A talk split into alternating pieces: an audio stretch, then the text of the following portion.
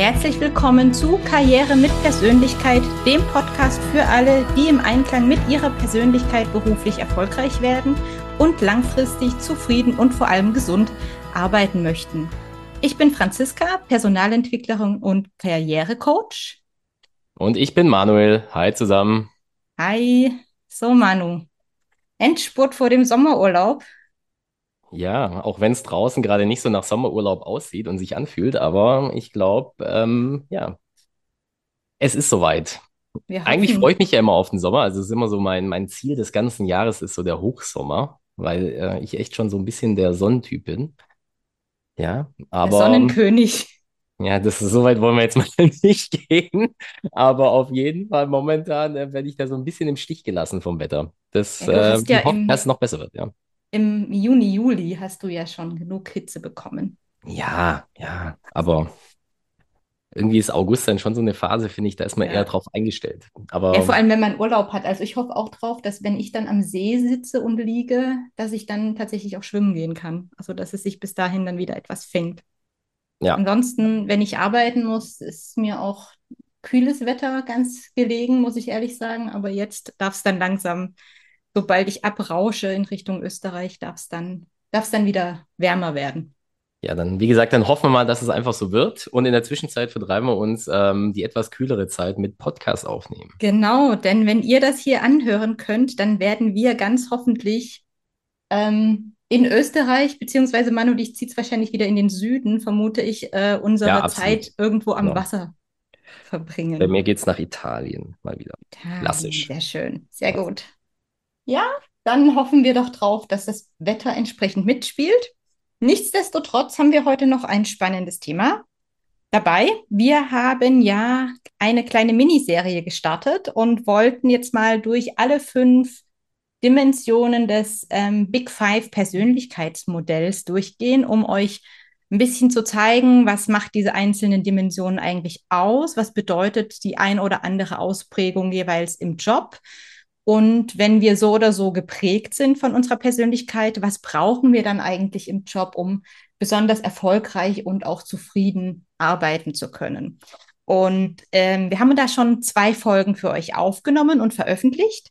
Die erste geht um das Thema Introversion und Extraversion, die zweite um das Thema Gewissenhaftigkeit und Flexibilität. Das war unsere letzte Folge. Falls ihr da noch nicht reingehört habt, holt das gern nach. Einfach zurückspringen in der Podcast-App eurer Wahl. Und jetzt kümmern wir uns also um die dritte Dimension im Big Five-Modell. Das ist die Dimension Offenheit versus Beständigkeit. Spontane Assoziationen dazu, Manu? Ähm, Offenheit und Beständigkeit, würde ich sagen, ist auch wieder so ein bisschen äh, geprimed, vermute ich mal, in der Arbeitswelt. Also es ist ja aus meiner Sicht immer Offenheit ist König sozusagen und Beständigkeit ist so ein bisschen oldschool und eigentlich uncool, um Mhm. das jetzt mal so ein bisschen salopp äh, auszudrücken. Äh, dementsprechend bin ich gespannt, was du inhaltlich dazu sagen kannst. Also Mhm. Ja, ist wie immer, sobald man diese zwei Dimensionen irgendwie hört, hat man gleich so ein paar ähm, Archetypen aus, aus der Arbeitswelt Okay. im Kopf. So ein bisschen, ja. Und ich äh, vermute ja auch, dass äh, man nicht ganz so falsch liegt mit den Jobs, die einem dazu in den Kopf kommen. Ja, aber ich glaube, wir sollten uns dem Ganzen, wie wir es immer machen, ein bisschen, ja, wie soll ich sagen, fundierter äh, erstmal nähern, um dann äh, die Diskussion zu starten, bevor wir jetzt schon in die Vorurteile direkt reinspringen. Aber wie gesagt, glaube ich, auch hier, und das ist, glaube ich, die Message, ähm, ist auch wieder viel erwartet. Da ist ein Bias da, aus meiner Mhm. Sicht. Ja, Mhm. Ich weiß nicht. Was wäre so ein, so ein Prototyp ähm, in Ja. Richtung Offenheit? Kommt dir da Ja? Offenheit ist für mich der, der Verkäufer und der Beständigkeit der Controller so ein bisschen so nach äh, Okay. in die Richtung, ja. Okay. Also hätte ich jetzt mal, der Offenheit äh, ist der, der, der Sales-Vertreter, der auf ähm, irgendwelchen Kongressen von, von Tisch zu Tisch geht und äh, Okay. dort völlig unvoreingenommen alles Mögliche diskutiert, was Mhm. einem über den Weg läuft, ja, vom Wetter bis hin zu Fachthemen. Und Mhm. Der Beständige ist vielleicht so ein bisschen der, der es auch nicht mag, wenn er neue Themen irgendwie auf den Tisch geknallt Mhm. bekommt und lieber, sag ich mal, am Abend vorher schon weiß, was er am nächsten Morgen zu bearbeiten hat. Also das ist so ein bisschen der Stereotyp, den ich zu diesen Begriffen mal ganz, ganz oberflächlich äh, direkt ja. im Kopf habe. Genau, diese Dimension tatsächlich beschäftigt sich, wie du es gerade auch schon angedeutet hast, mit unserer Offenheit, sagt der Name schon, für Neues. Also wie geneigt sind wir dazu, uns neuen, auch ungewöhnlichen Dingen zu öffnen.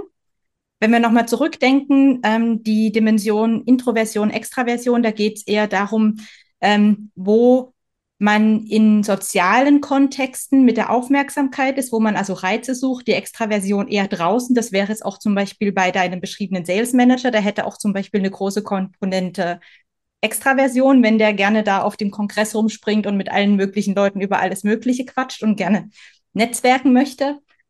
Während Introvertierte, wie wir gesehen hatten in der vorletzten Folge, eher so die Reize im Inneren in sich selbst suchen die Dimension Gewissenhaftigkeit, Flexibilität von letzter, von letzter Woche, letzter Folge. Da geht es vor allem um den Arbeitsstil. dann haben wir uns angeguckt, die Gewissenhaften sind eher die planvoll strukturierten und auch eher kontrollorientierten, die also alles gerne im Voraus wissen wollen. Und die Flexiblen, das sind die eher, sag ich mal, Improvisationstalente, die etwas sprunghaft sein können und gerne mal tausend Dinge gleichzeitig machen und vielleicht manches auch gar nicht zum Ende bringen, wenn es sie nicht mehr interessiert. Und jetzt, wie gesagt, Dimension Nummer drei, Offenheit, Beständigkeit, geht es vor allem darum, wie, ja, wie stark suche ich nach Neuem, ähm, nach neuen Impulsen, nach außergewöhnlichen Dingen, hat was mit Neugier das vielleicht zu tun, mit ähm, sich auch ungewöhnlichen Dingen öffnen können und wollen. Und ich glaube, es warten die ein oder anderen Überraschungen auf den tiefer liegenden Facetten auch da nochmal, falls du gerade neu einschaltest in dieser Folge, jede dieser Dimensionen hat also jeweils zwei Pole. Auf der einen Seite jetzt zum Beispiel die Offenheit, auf der anderen Seite die Beständigkeit. Und diese Pole werden aber auch nochmal beschrieben von darunterliegenden Facetten, die einfach das nochmal viel differenzierter beschreiben, was macht Offenheit oder Beständigkeit jetzt aus.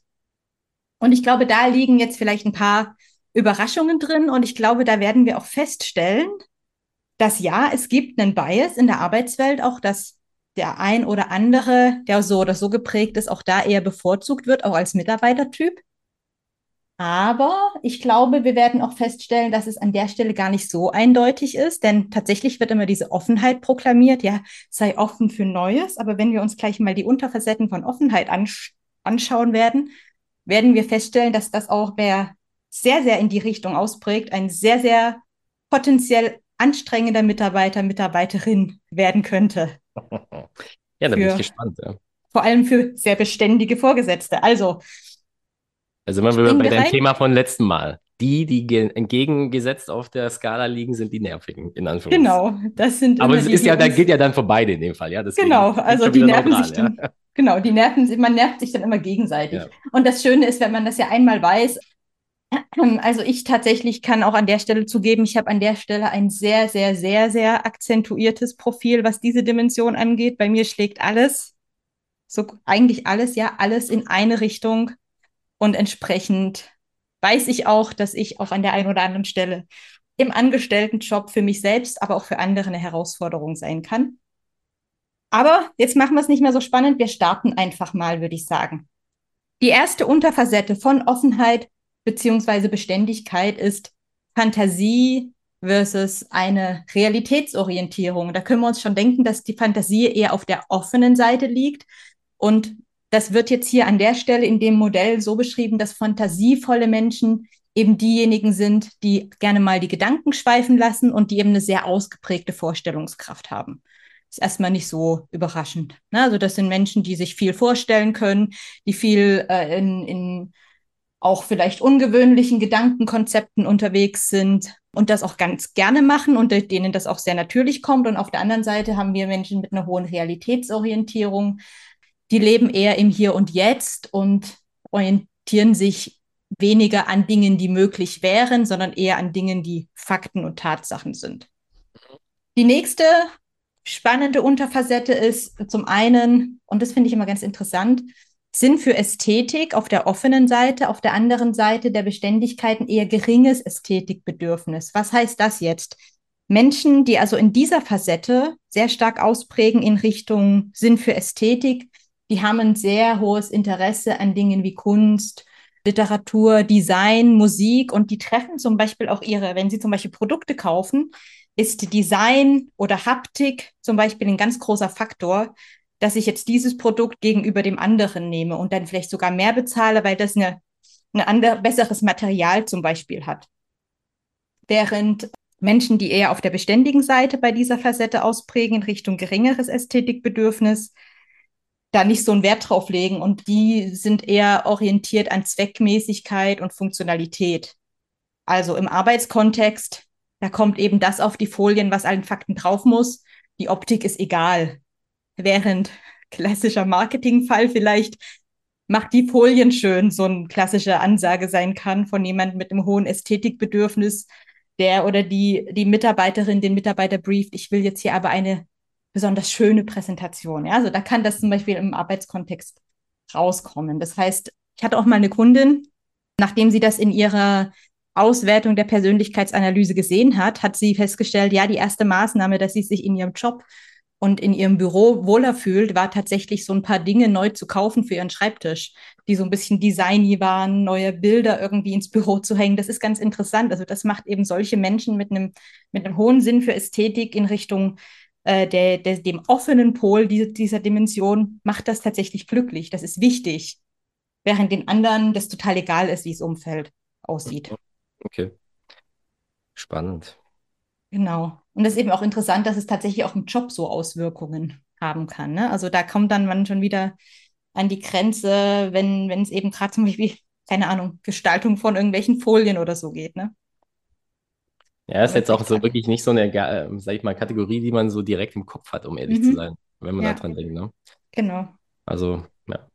Ja, und das sind eben achten, auch ja. ja. Menschen, die eben auch so einen Sinn für Ästhetik haben, die, die gehen eben auch durch die Welt und finden zum Beispiel auch die Schönheit in Natur, in Architektur und denen ist es auch wichtig und das ist ein Bedürfnis und da ziehen die zum Beispiel auch Energie raus, während die anderen da eher so, ja, ist okay, ist halt ein Haus oder ist halt Landschaft. So, ne? Also eher pragmatischer und äh, eher auf Funktionalität und genau weniger begeisterungsfähig für eben solche ästhetische Eindrücke.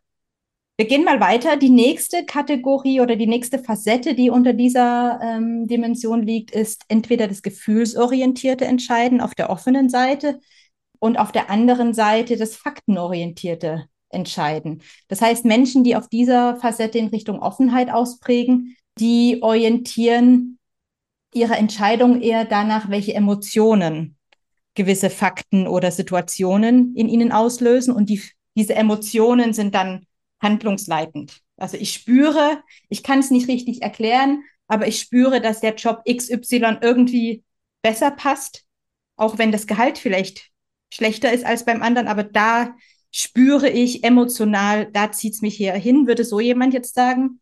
Auf der anderen Seite sind eben die Menschen auf der beständigen Seite mit einer hohen faktenorientierten Entscheidungsfindung. Die gucken also ganz rational nach Zahlen, Daten, Fakten. Gehalt ist da höher, dann gehe ich dahin. Punkt. Okay. Also kann man so zusammenfassen, in dem Fall, dass sozusagen die Idealisten äh, sind die Offenen vielleicht eher und die, oder ist das jetzt auch falsch?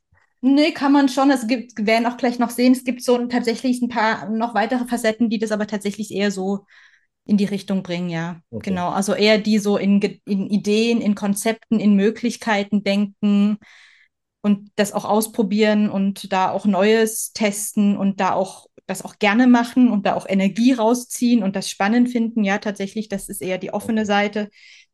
Und die Beständigen, das sind eher diejenigen, die mh, mm, eher das Bewahrende. Also das ist gut, so wie wir das schon gemacht haben. Wir haben dann einen funktionierenden Prozess den müssen wir nicht ändern. Nur wenn wir richtig gute Gründe haben, weil nämlich nochmal 5% Kosten eingespart werden oder so.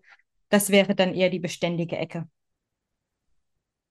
Genau, und das bringt uns auch gleich zu der nächsten Facette, dass die Handlungsinnovation, das habe ich gerade auch schon ganz gut beschrieben, im Vergleich zur Handlungskontinuität. Also die Offenen sind diejenigen, die wirklich dazu geneigt sind, ganz neue Dinge auszuprobieren, auch wenn sie wissen, dass eigentlich so, wie wir es bisher die letzten fünf Jahre gemacht haben, das eigentlich gut und richtig so war. Aber man kann es ja trotzdem mal ausprobieren. Vielleicht ist das ja einfach spannend.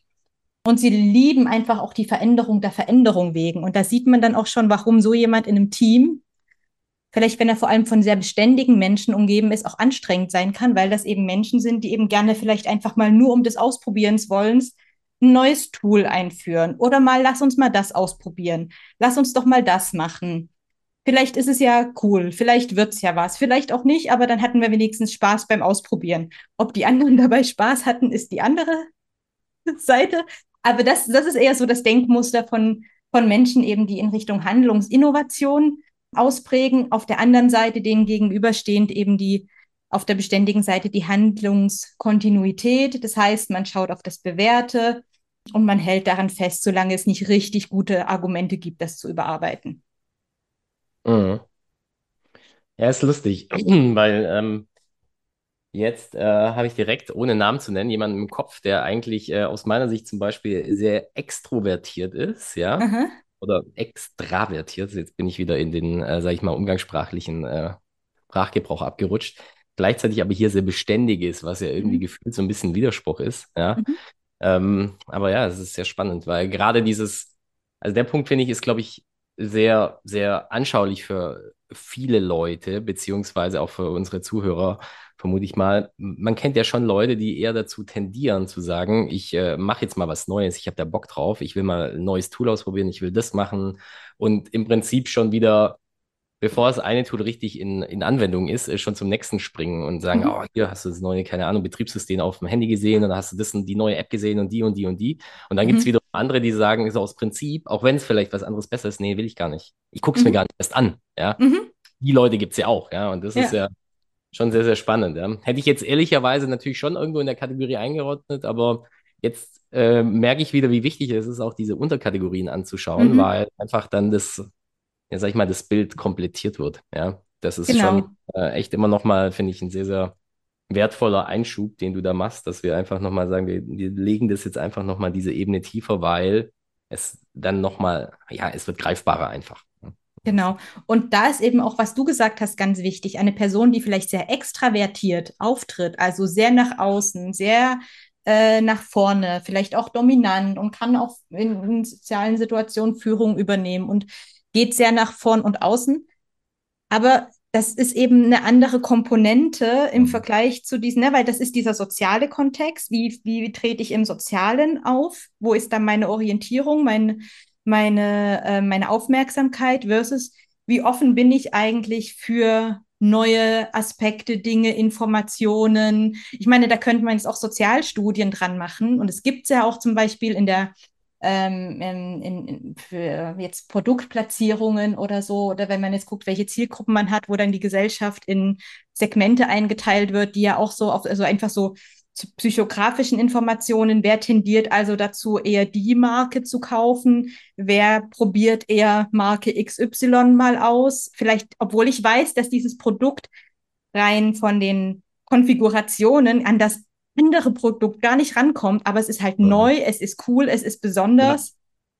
So, und, und das ist halt schon, und da können man jetzt, gerade auch in Gesellschaft, Politik, wenn man das einmal so vor Augen hat, kann man vielleicht auch da ganz, ganz interessante äh, Studien machen. Man kann auch, sage ich mal, kulturell und über Kulturen hi hinweg oder Kulturkreise hinweg gucken. Ähm, Gibt es auch interessante Studien, wer prägt eher in die eine oder andere Richtung aus. Also tatsächlich auch dieses Offenheit, Beständigkeitsthema ähm, finde ich sehr, sehr spannend. Ja, absolut, absolut. Dann gehen wir mal weiter. Ähm, wir hatten gerade die Handlungsinnovation, also wie offen bin ich dafür, neue Dinge wirklich auszuprobieren. Es gibt jetzt noch die Facette der konzeptionellen Innovation. Auf der einen Seite und auf der anderen Seite den Pragmatismus. Auf, äh, auf, offen, auf offener Seite ist es die konzeptionelle Innovation, die aussagt, wie offen ist denn eine Person für theoretische Ideen, Konzepte, neue Dinge, wie gern mögen die sich auch in Diskussionen an anderen und neuen Dingen und Meinungen reiben, mit wie viel ja, Engagement diskutieren die gerne und haben vielleicht auch so ein Interesse für so abstrakte Ideen und äh, eine hohe Wissbegierde. Also das ist so die konzeptionelle Innovation, also eher so das Theoretische der Innovation, während die Handlungsinnovation, die wir davor hatten, so dieses aktiv mal ausprobieren, einfach machen ist. Und Jetzt gegenübergestellt dieser konzeptionellen Innovation ist der Pragmatismus, ist auch so im Alltag ja ganz anders belegt.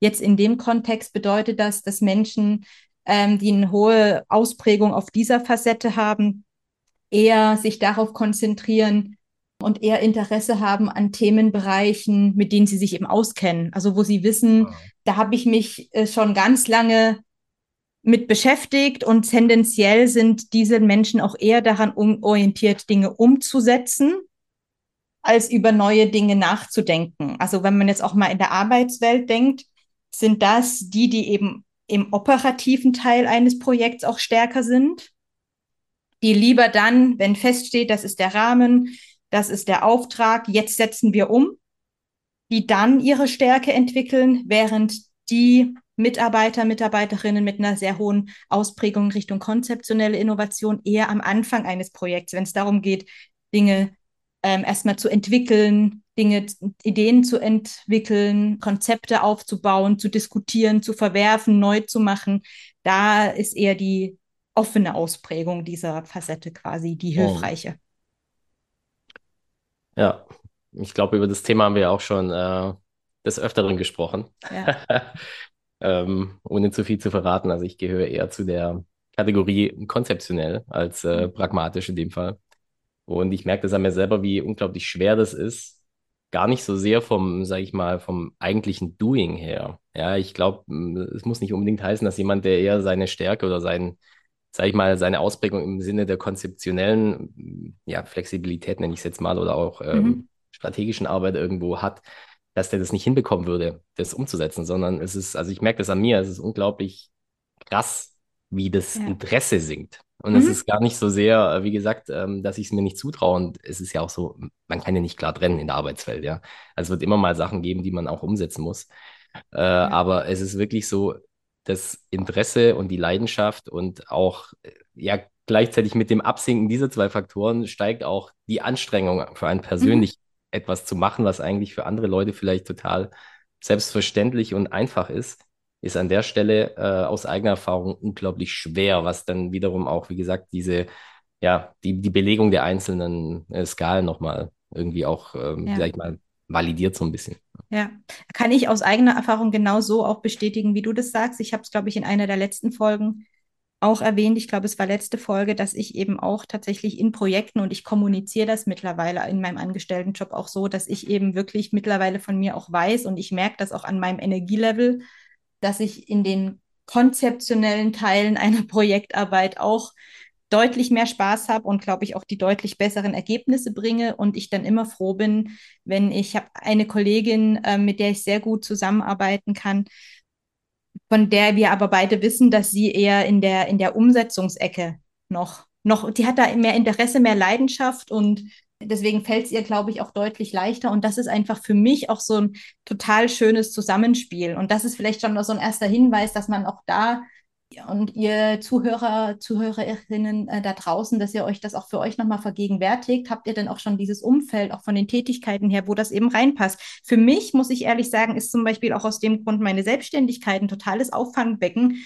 für eben dieses Dinge ausprobieren können. Ich hätte in einem Angestelltenjob gar nicht die Möglichkeit, so viele hundert Dinge pro Jahr auszuprobieren, wie ich das eben selbstgesteuert in meiner Selbstständigkeit machen kann. Jetzt kommt mir da manchmal, das von letzter Woche haben wir drüber gesprochen, eher meine auch relativ stark ausgeprägte Flexibilität dazwischen, dass dann manche Dinge vielleicht einfach auch nicht fertig werden, wie das vielleicht bei jemand gewissenhaften, strukturierter fertig werden würde. Aber das habe ich für mich jetzt mittlerweile akzeptiert und das ist okay und das wird immer mit eingeplant in so Projekte, dass das eben sich eher in Schleifen bewegt, denn auf einer geraden Linie.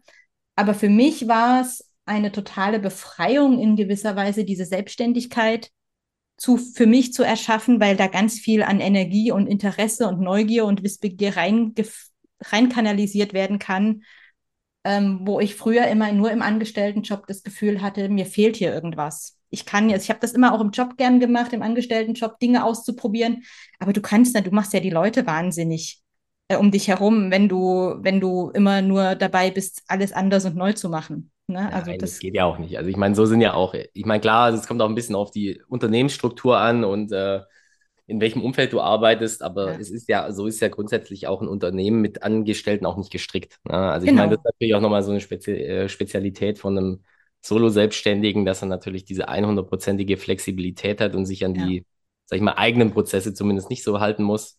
Aber klar, ich kann es voll und ganz verstehen. Das ist einfach, ja, wie gesagt, also ich finde es halt immer wieder interessant, wie, wie du auch sagst, wie sich das auf das Energielevel auswirkt. Mhm. Ja? Also und dementsprechend, also ich weiß nicht, ähm, wie schnell wir jetzt in die praktischen Tipps abtauchen wollen nachher, aber es ist doch so, dass man das einfach kommunizieren muss.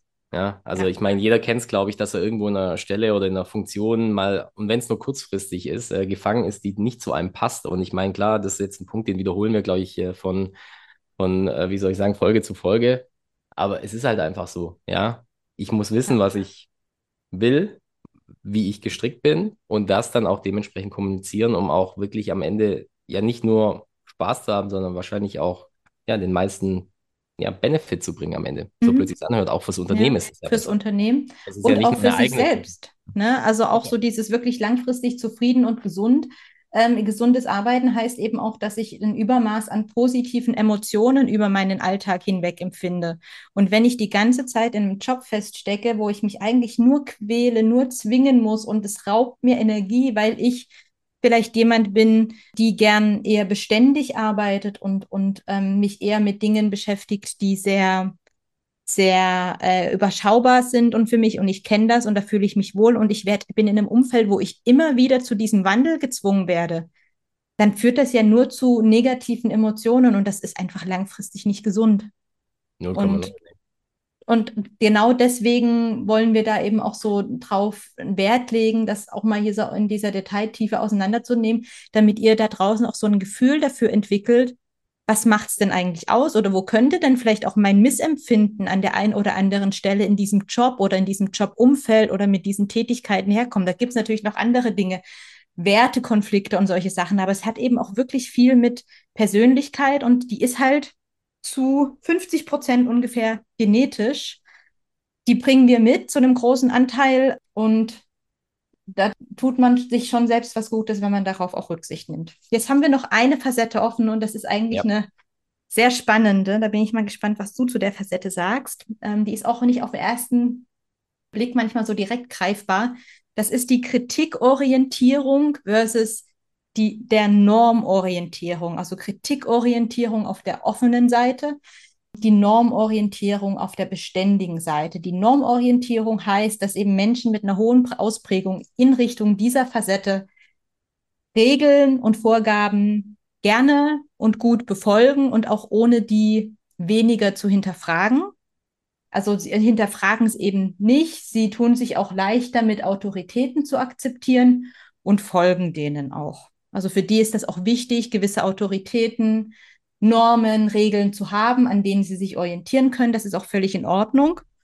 Und dann gibt es eben die Ausprägung auf die andere Seite in Richtung Kritikorientierung. Und die Menschen tendieren eben dazu, bestehende Normen und Wertesysteme in Frage zu stellen, Hierarchien zu hinterfragen, Führungspersönlichkeiten zu hinterfragen, auch offen auf ja, Dinge hinzuweisen, wenn der Chef, die Chefin vielleicht nicht recht hat, weil während vielleicht jemand auf der anderen Seite sagt, okay, das ist der Chef, das nehmen wir so hin, wenn er sagt, wir machen das so, wenn das halt die Vorgaben hier sind in unserem Unternehmen, dann machen wir das so. Jemand auf der anderen Seite würde sich daran regelmäßig reiben. Und ich sehe schon, du setzt gerade an. nee, ich setze nicht an. Ich finde es, ja, ich, ich, weiß nicht, ob das jetzt so ein Punkt ist, den man jetzt so sehr in der Öffentlichkeit breit treten sollte. Aber ähm, auf jeden Fall, ähm, ja, ich habe dann auch eine klare Tendenz ähm, bei mir. Und ja, passt vielleicht an der einen oder anderen Stelle nicht so zu dem, was ich im täglichen Leben mache, beziehungsweise ja, es ist aber, wie du sagst, also es ist äh, schon was, ich glaube, wenn man da so tief in sich reinhört, weiß man ziemlich schnell. Es wird wahrscheinlich auch was sein, könnte ich mir vorstellen, was in der Regel klarer ausschlägt als äh, Skala wie vielleicht andere. Ich weiß es nicht. Das ist jetzt mal ein genereller Punkt. Ich weiß nicht, ähm, ich will jetzt äh, das Thema hier an der Stelle nicht abwürgen, aber ist es aus deiner Erfahrung so, dass es gewisse Skalen gibt, wo die Leute zur Mitte tendieren grundsätzlich? Oder ich habe schon alles so, gesehen. Oder ist es so ausgewogen äh, von der Erhebung her, dass man sagt, okay, das ist auch schon bereinigt um, um diese ganzen Effekte? Weil ich kann, also bei mir ist es zum Beispiel so, mein, aber das ist natürlich Stichprobe n gleich 1. Mhm. Ich kann mir ja. vorstellen, dass die eine oder andere Kategorie relativ leicht zu entscheiden ist, auch über diese, sag ich mal, indirekten Fragen, ja, während manche Kategorien halt tendenziell eher vielleicht in die Mitte tendieren bei der Beantwortung der Frage, weil da vielleicht, ja, sag ich mal, soziale Normen mehr reinspielen und so mhm. weiter und so fort, ja. Also und dann sind wir genau bei, bei deiner Individualität, wie du eben geprägt bist. Ich habe das gesehen, also von, von total akzentuierten Profilen, die also wirklich überall in die Richtung oder dann wieder auf der nächsten Facette in die Richtung und so. Ich habe aber auch schon Profile von ähm, Coaches gesehen, die einfach über alle Dimensionen und alle Facetten hinweg wirklich mit marginalen Verschiebungen immer relativ in der Mitte waren. Also es war total, es okay. gibt echt alles. Also es ist total spannend. Es ist wirklich Persönlichkeit, Individualität.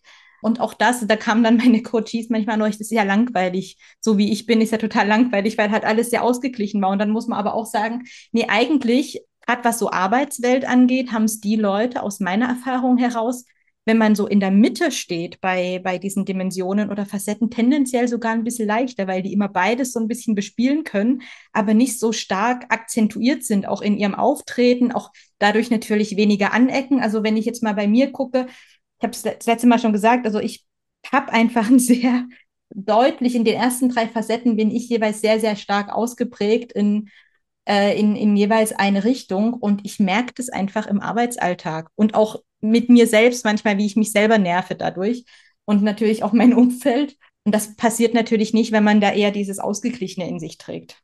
Ja, ja, absolut, absolut. Genau, also jetzt hatten wir gerade die Kritikorientierung, die Normorientierung, um das nochmal ähm, kurz aufzunehmen. Also Kritikorientierung, die Leute, die eben auch gerne hinterfragen, auch aus Prinzip hinterfragen, nicht einfach Dinge hinnehmen, weil eben eine Autorität das gesagt hat. Und auf der anderen Seite sind die Menschen, die es auch eher mögen, wenn es klare Strukturen und Hierarchien gibt. Sagt natürlich auch was darüber aus, zum Beispiel, in welchem Arbeitsumfeld ich mich wohlfühle, ja, oder welches Arbeitsumfeld ich vielleicht suchen sollte. Also eines mit klaren Strukturen, Hierarchien ist für jemanden, der da in Richtung Normorientierung auf der beständigen Seite ausprägt, bei der Facette sicherlich ein Arbeitsumfeld, was Orientierung und äh, Beständigkeit und Sicherheit dadurch gibt, während so jemand, der eher in Richtung der Kritikorientierung ausprägt, da natürlich auch arbeiten kann, aber damit leben äh, müssen wird, dass er da anecken kann oder sich reiben wird an manchen Dingen, an manchen Strukturen, an Vorgaben. Wenn man das kann, dann ist gut. Wenn es einen zu sehr ausbrennt, dann sollte man überlegen, ob andere Arbeitsumfelder nicht vielleicht besser passen. Ja, so, da sind wir einmal durchgeflogen. Was machen wir jetzt daraus? Kurze Zusammenfassung von Erfolgsstrategien und Tipps und Tricks für jeweils die offenen oder beständigen unter uns. Nochmal vielleicht ganz wichtig, diese einzelnen Facetten, die sind unabhängig voneinander. Das heißt, ich kann auf der einen Facette in Richtung Offenheit, Richtung Kritikorientierung ausprägen. Ich kann aber dann zum Beispiel eine sehr, sehr starke Handlungskontinuität auf der beständigen Seite mitbringen. Also das ist einfach ganz wichtig, dass man sich für einen selbst sehr detailliert anschaut und daraus dann die Ableitung macht. Aber wir heben es jetzt mal auf eine Ebene höher. So im Schnitt die Offenen unter uns. Was brauchen die für ein Arbeitsumfeld und was für brauchen die für einen Tätigkeitsbereich? Die Offenen sind mit spannenden, abwechslungsreichen, vielseitigen Aufgaben mit sehr viel Raum für eigene Ideen und Lösungen am besten unterwegs. Also die brauchen eben Umfelder, die sehr viel Freiraum, viel Zeit zum Entwickeln von Neuem, zum Ausprobieren von Neuem geben. Und was die unbedingt vermeiden sollten, sind also so Routineaufgaben, in denen sie dann gefangen sind. Also Aufgaben, ich weiß nicht, mein Beispiel ist immer so Gehaltsabrechnung, die jeden Monat exakt das Gleiche tun müssen, weil sonst ein totales Chaos entsteht und alles hinten und vorne nicht zusammenpasst. Das wäre sicherlich nicht das richtige Umfeld für jemand Offenes. Und das Umfeld möchte bestimmt auch so eine Person nicht haben, die da die Gehaltsabrechnung jeden Monat anders durchführen möchte. Vermutlich nicht, nee. Denen ist auch eigenverantwortliches Arbeiten in ganz unterschiedlichen, diversen, zusammengesetzten Teams wichtig und auch so dieses kreative Ausprobieren. Also wenn dann mal so ein Energieschub kommt, das und das mal zu machen, da dann reinspringen, ist auch wichtig, zum Beispiel, wenn man das als Vorgesetzter, Vorgesetzte erkennt, dass man so einer Person dann einfach mal den Freiraum gibt, los, loszurennen und dann eben zu gucken, okay, was kommt bei raus, muss man natürlich vielleicht den einen oder anderen, die ein oder andere auch manchmal wieder einfangen.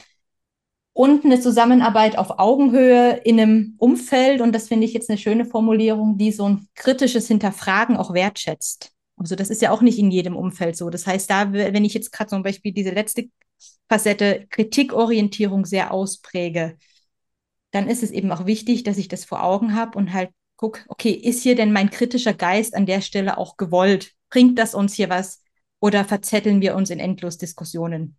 Hast du noch Ideen, Ergänzungen zum Thema, wie offene am besten?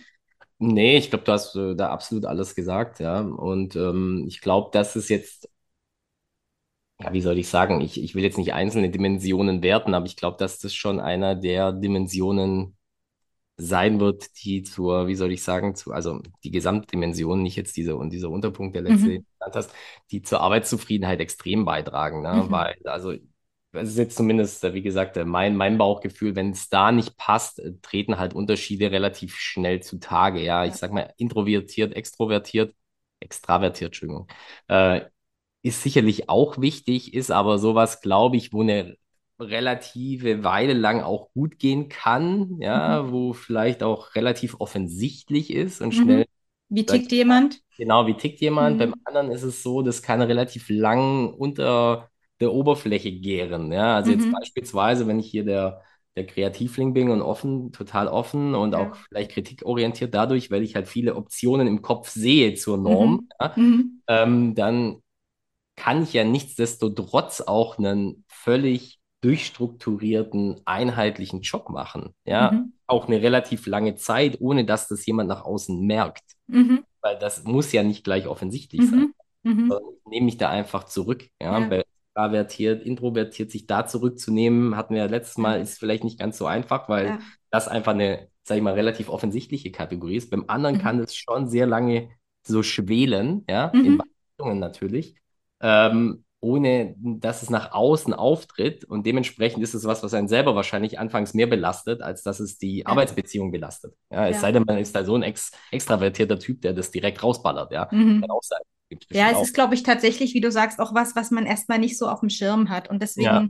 ähm, gerne den Blick dafür wirklich schärfen. Ähm, ich, ich sehe es genauso, das ist wirklich was, was ja auch definiert, wirklich, welche Art von Tätigkeit und welches Umfeld ich brauche in einem sehr, sehr hohen Maß.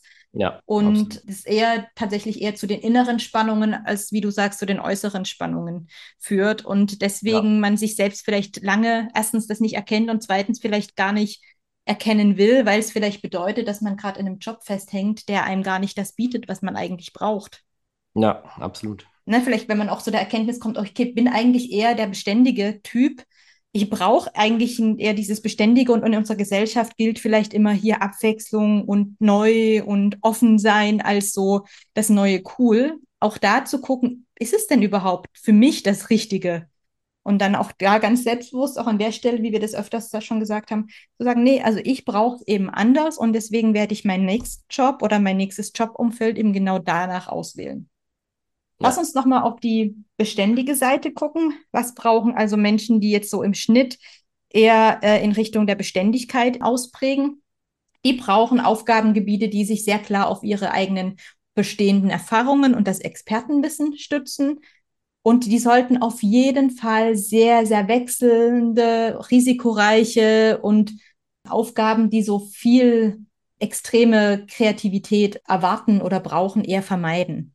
Also, und auch, auch das ist ja nichts Negatives, ne? Es ist ja auch eher immer positiv assoziiert, da ist jemand kreativ. Aber ja, auch da, ich meine, es gibt eben Menschen, die eher in, in diesen bestehenden Themen denken und die dann eben vielleicht auch ein totaler Experte, äh, Spezialist für was werden können. Die braucht's ja auch, total wichtig. Und dann das sich auch einzugestehen, zu sagen, ich brauche einfach ein Umfeld, wo eben nicht ständig irgendwas wechselt, sondern ich fokussiere mich auf das, was ich gut kenne und mache das besser, mache hier diesen Prozess besser bis zur Perfektion oder nahezu zur Perfektion. Umfelder mit klaren Erwartungen, auch zum Beispiel von Vorgesetzten, klare Zielvorgaben und eine gewisse Struktur. Ich habe es auch schon gesagt, Thema Hierarchie und auch Beständige profitieren auch sehr von gut einschätzbaren Vorgesetzten, die also dadurch auch, dass sie sehr gut einschätzbar sind und nicht so sprunghaft sind, eine gewisse Sicherheit Ja, bieten können. ja, absolut, absolut. Ja, und dann merkt man auch schon, welche kannst, könnt ihr euch da draußen ja auch mal überlegen. So das Tätigkeitsumfeld äh, kann man jetzt, glaube ich, für sich selbst schon ganz gut abklopfen. Mein Beispiel sind mal so Gehaltsabrechnungen, Controlling braucht sicherlich aber auch mal, also ein, ein Controlling braucht sicherlich auch ein paar, die auf der anderen Seite in Richtung Offenheit ausprägen, um gerade wenn, oh, neue, neues Problem, brauchen jetzt eine, eine, eine neue Lösung, ein neues Konzept. Aber es gibt, glaube ich, schon so ein paar Arbeitsbereiche, die man vielleicht so ein bisschen leicht stereotyp, aber eher zuordnen kann. Und da kann man ja für sich selbst einfach mal durchgehen. Wie tick ich und match das gut oder eher nicht so gut? Ja, Nee, ich glaube, dem ist nichts hinzuzufügen, sondern äh, an der Stelle, glaube ich, äh, ist vielleicht auch mal ein Hinweis auf diese Reihe nochmal, die wir jetzt äh, gestartet haben und das jetzt ja schon im Prinzip die, die Mitte überschritten haben, um ehrlich Ja. zu sein. Das ist ja sozusagen jetzt hier ähm, die dritte Folge. Ich glaube, ähm, das ist auch wichtig, sich da relativ früh damit auseinanderzusetzen. Also wenn ihr irgendwie in einer Phase seid, wo ihr gerade überlegt, was kann ich später mal machen, dann äh, Mhm. führt es euch lieber jetzt zu Gemüte und versucht jetzt zu, äh, zu gucken, äh, was Mhm. Interessiert mich, was will ich vielleicht in Zukunft machen. Ich meine, das ist ja keine Entscheidung fürs Leben, ja. Wir reden da dann für eine Entscheidung für, sage ich mal, absehbare Zeit, mittelfristig.